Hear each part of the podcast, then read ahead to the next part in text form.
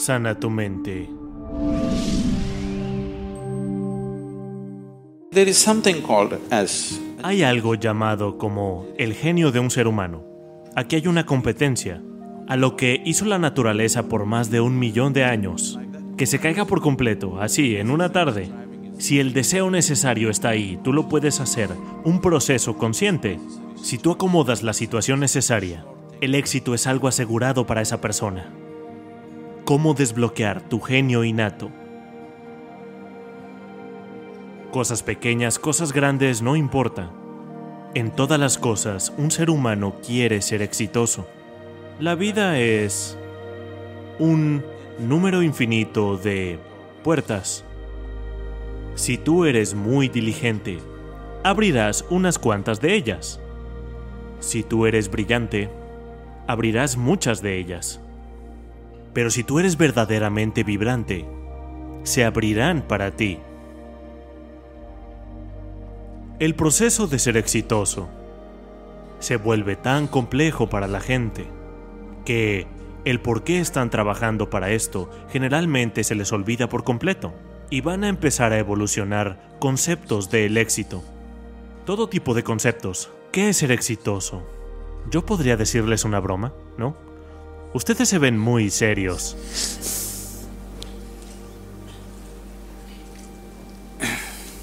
Había un hombre en India, cuyo nombre era Shankaran Pillai. Ok, ese nombre es como Juan Pérez. Su hijo fue a los Estados Unidos. Obviamente, un hombre joven de India quiere decir que era un desarrollador de software. Él se fue a Houston, Texas. Y um, él empezó a trabajar ahí. Entonces él se enamoró de una mujer americana blanca. Él batallaba porque, de regreso en casa, este tipo de amor era un crimen. Él batallaba, batallaba y batallaba y un día le dijo a su madre. Entonces la madre le dijo al padre y el padre explotó. Él regresó a casa para convencerlo, esto no funcionó, porque en India si tú te tienes que casar, van a trazar tu árbol genealógico de hasta 5.000 años atrás. Van a estar observando la puridad genética de la persona con la cual te estás casando. Entonces, alguien de otro lado, una mujer blanca de Estados Unidos, ¿cómo puedes casarte con ella? ¿Qué sabemos de su genética? ¿De dónde viene? ¿Quién es su familia? Bla, bla, bla. No había forma de convencerlo, él regresó. Y, por supuesto, cuando regresó otra vez se enamoró. Y entonces se casaron. Y el padre lo desheredó. Shankaran Pillai desheredó a su hijo, yo no tengo nada que ver contigo. Pero los años pasaron y ellos tuvieron un hijo. Y la foto del niño el día en que nació, la pusieron en Facebook y la esposa la puso con la cara del bebé y el pequeño bebé creciendo todos los días y todas estas cosas. Lentamente, ¿saben? Han desheredado a su hijo, pero al nieto, pues eso es otra cosa.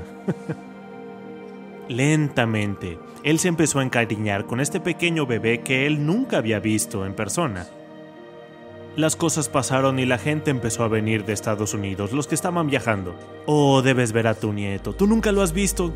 Oh, debes verlo, este es el fruto de tu vida. Lentamente se dio cuenta y entonces él dijo que él no quería verle la cara a su hijo. Él iría a los Estados Unidos y solo vería la cara del nieto. Y por supuesto no iba a ver a esa mujer blanca. Entonces él fue a los Estados Unidos y el niño de 7 años estaba lleno de energía, vivían en un pequeño rancho y hacía todo tipo de cosas. Él se empezó a encariñar completamente por este pequeño hombrecito. Entonces este niño un día dijo, Ven abuelo, te enseñaré mis habilidades para la arquería. Él lo llevó al granero. Hacia adentro, él entró al granero. Y entonces ahí vio ocho tiros al blanco todos ellos con una flecha en el centro. Shankaran Pillai lo vio y entonces dijo, oh, este es mi nieto, y pensó en todas las grandes cosas que habían hecho los arqueros legendarios de India. Saben Arjuna y Ekelovia y... Y él vio el futuro, todas las medallas de oro olímpicas lloviendo del cielo. Y entonces le preguntó, ¿desde qué distancia les disparaste? Y él dijo, desde 20 yardas. ¿Qué? ¿Desde 20 yardas? ¿Ocho objetivos? ¿Y en todos les diste completamente en el centro? ¿Cómo haces esto? Y el niño dijo, Abuelo, yo primero disparo y después pinto el objetivo. Así que... Estos conceptos acerca de ser exitosos pueden ser muy dañinos. Y yo he continuamente estado con gente que han llegado a cierto punto del éxito y sus conceptos del éxito. Su vida no está cabiendo en sus conceptos del éxito y se están rompiendo y ellos creen que algo está saliendo mal. No está saliendo algo mal, ellos simplemente se están mejorando y siguen con la situación, pero su concepto es batallar. Entonces están sufriendo por su éxito. Verán cualquier número de personas pasando por este tipo de cosas. Cuando nosotros hablamos del éxito, yo estoy seguro que todos ya deben de tener planes acerca de cómo tener este éxito en sus vidas. ¿Tienen planes? Tener planes es bueno.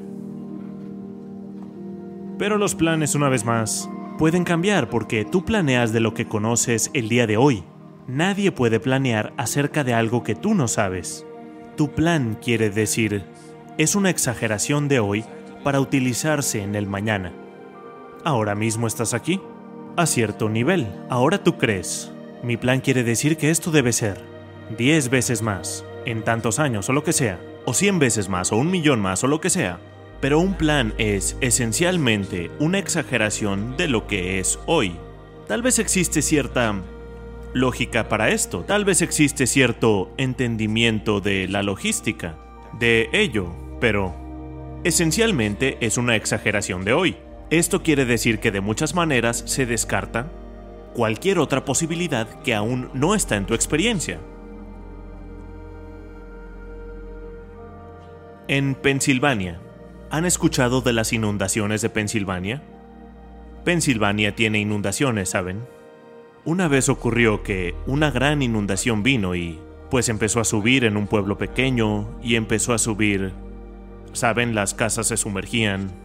Entonces dos niños pequeños se fueron al techo de su casa y allí estaban sentados. Y entonces vieron un gorro, yendo arriba y abajo, arriba y abajo enfrente de su casa. Uno de los niños preguntó, ¿qué es eso? ¿Por qué ese sombrero está yendo arriba y abajo?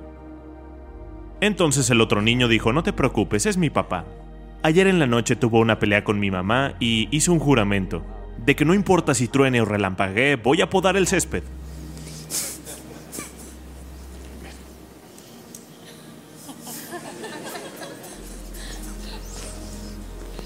Entonces los planes pueden ser debilitantes. Es bueno tener un plan, pero es mejor que tengas un propósito. Si tú tienes un propósito, los planes evolucionarán. Las cosas pasarán, los planes se caerán, nuevas cosas saldrán. Lo que tenga que pasar, pasará. Si tú estás ligado a cierto propósito, las otras cosas servirán para ese propósito. Pero si tú estás muy comprometido a un plan como tal, entonces un plan se puede volver en un plano para la restricción. También es una posibilidad. Está bien tener un plan, pero puedes tener el plan a cierta distancia tuya. No deberías de identificarte con este plan. El proceso del éxito. Verán, esencialmente el éxito es un deseo en los seres humanos. Puedes ponerle un poco de fuego a eso y hacerlo tu pasión. Pero si se vuelve una necesidad en ti, de que tú debes tener éxito o si no vas a sufrir, entonces vas hacia los problemas, problemas serios. nuestras pasiones pueden volverse veneno. Si nosotros empezamos a tener resentimiento cuando no se estén cumpliendo estas pasiones.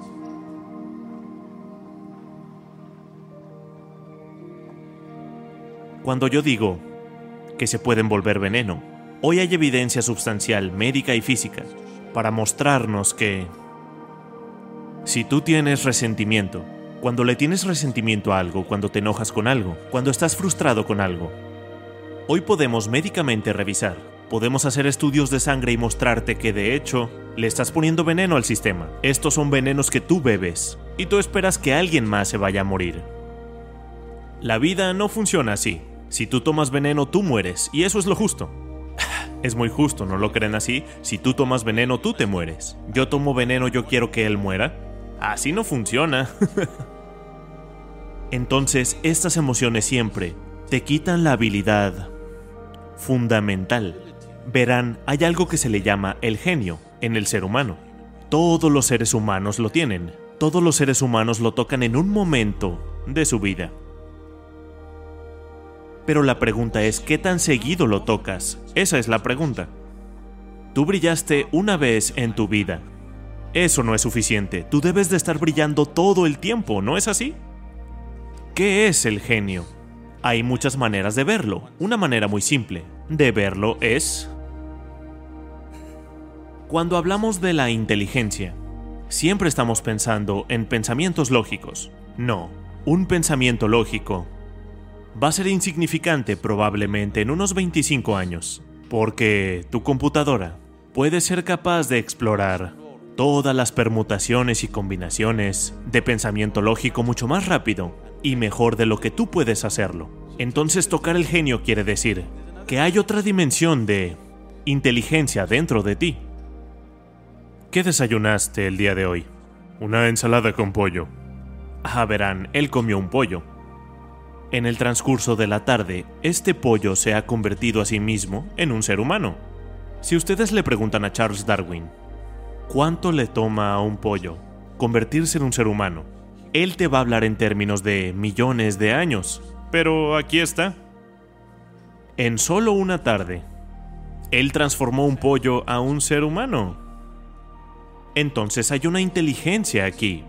Hay una competencia aquí la cual es capaz de hacer lo que la naturaleza hizo en millones de años, así, en una tarde. Lo único es que este es un estado inconsciente de la inteligencia. Cualquier cosa inconsciente, si el deseo necesario está ahí, puedes convertirlo en un proceso consciente. En tu proceso consciente, si esta inteligencia, hasta una gota de la inteligencia, está disponible para ti, de repente la vida va a brillar como si fuera magia lo que todos se arrastran por hacer, tú simplemente podrás hacerlo. Ahora cuando digo inteligencia, siempre la gente va a pensar en esto. Si tú les dices inteligencia y les pides que te muestren el lenguaje de señas, siempre apuntan a la cabeza, ¿no es así? No apuntarán a ningún otro lado, pero una sola célula en tu cuerpo está haciendo más actividades que las que podría hacer tu cerebro. Una molécula de ADN está haciendo tantas millones de funciones en un minuto que tú ni podrías entenderlo, ¿sí o no? Así que en yoga, en los sistemas yógicos, en las ciencias yógicas, nunca vemos a nada como la mente, no existe tal cosa como la mente. Existe un cuerpo físico y existe un cuerpo mental. Entonces aprendes a pensar a través del cuerpo. Saben, esta es una sesión corta, no nos podemos meter en eso ahora mismo, pero yo tengo que decirles esto hay muchas cosas personalmente que yo hago al mismo tiempo. Ahora la gente viene y me dice, justo estaba entrando en la sesión, y alguien viene y me dice, Sadhguru, los planes de este edificio deben de ocurrir, porque nosotros hacemos todo por nuestra cuenta. Ahora cuando acabe la sesión, yo ya tendré los planes del edificio que estuve haciendo mientras hablaba, porque hay de 12 a 14 canales activamente ocurriendo en mi cabeza. No está solo en la cabeza, tú aprendes a pensar a través del cuerpo. Aprender a pensar a través del cuerpo nunca te dará dolor de cabeza, esa es la mejor parte. Ahora todas estas responsabilidades y miles de cosas ocurriendo al mismo tiempo, ¿no te vas a estresar? No existe tal cosa, porque tú utilizas una dimensión más profunda de ti mismo, y todos son capaces de esto y todos lo tienen. Tal vez tú no tengas el mismo nivel de intelecto que alguien más tiene, eso siempre depende de persona a persona. Pero todos ustedes si comen una zanahoria, tú la digieres, eso quiere decir que tienes otra dimensión de inteligencia. ¿Sí? Si tú arreglas la situación necesaria de que todo lo que esté ahí en tu sistema está disponible para ti, el éxito es algo asegurado para esta persona. No te comprometas a un plan, evoluciona tus planes mientras las situaciones cambian, no dejes que tus pasiones te envenenen. Todas las células de tu cuerpo hacen más que tu intelecto. Todos pueden aprender a accesar esta inteligencia. Suscríbete para más videos, reprograma tu vida. Comenta abajo.